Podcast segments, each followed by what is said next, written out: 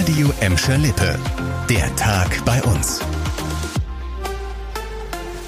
Mit Leon Pollock, hallo zusammen. Das waren verrückte Szenen bei uns in Gelsenkirchen. Feuerwehrleute, die nur noch in Schlauchbooten vorankamen und Straßen, die innerhalb von Minuten zu Schwimmbecken wurden. Der Jahrhundertregen im Gelsenkirchener Süden ist heute genau eine Woche her. Und was vielen von euch bestimmt aufgefallen ist, an vielen Stellen in der Stadt ragt der Sperrmüll in die Höhe. An der Schalker Meile zum Beispiel und auch in Bismarck. Heißt für die Gelsendienste, Pause machen ist gerade nicht. Die Müllwagen und auch die Mitarbeiter sind im Dauereinsatz. Tobias Tobias Heine, der Gelsendienstesprecher, beschreibt das ganze Ausmaß. In den vergangenen Tagen haben wir bereits über 100 Tonnen Flutabfälle eingesammelt. Um es mal anschaulich zu machen, das entspricht in etwa der Menge, die wir für gewöhnlich in demselben Zeitraum im gesamten Stadtgebiet entsorgen. Und auch am Samstag wird euer Sperrmüll wieder abgeholt, dann mit einer Sonderabfuhr.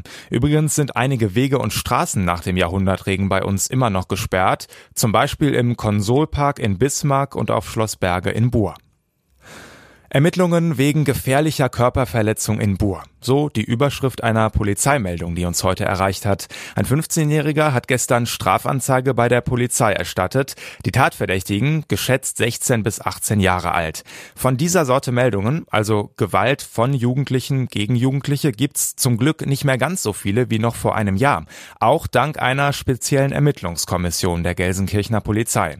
Reporterin Chantal Teubert, du hast dir die Bilanz nach einem Jahr Ermittlungskommission König angeschaut. Wie sieht die jetzt konkret konkret aus? Ziemlich erfolgreich. Also mal in Zahlen. 155 aufgeklärte Taten, 144 gefasste Tatverdächtige. Die meisten davon sind zwischen 14 und 18 Jahre alt. Einige mussten sogar in Untersuchungshaft. Eine wichtige Erkenntnis der Beamten aus der Kommission. Die Fälle von Raubdelikten und Körperverletzungen unter Jugendlichen waren zwar viele, aber es gab keinen Zusammenhang. Da waren also keine Bandenstrukturen im Spiel. Und auch örtlich gibt es keine Hotspots. Die Taten sind im gesamten Stadtgebiet Gebiet Gelsenkirchen gewesen. Und weil laut Polizei mittlerweile immer weniger solcher Raubtaten passieren, wird die Ermittlungskommission in Kürze aufgelöst. Man sei aber jederzeit wieder in Alarmbereitschaft, hat uns eine Polizeisprecherin gesagt. Und jetzt eine wichtige Frage. Was muss passieren, damit man frische, knackige, heiße Pommes und Burger im Imbiss einfach stehen und kalt werden lässt? Ja, da muss es schon einen ziemlich guten Grund für geben, so wie bei zwei Polizisten in Gelsenkirchen.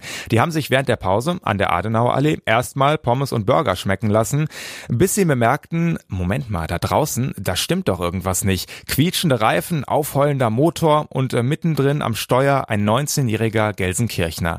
Der wollte sein Opel Corsa Corsa offensichtlich mal so richtig austesten und hat Driftübungen auf dem Parkplatz gemacht.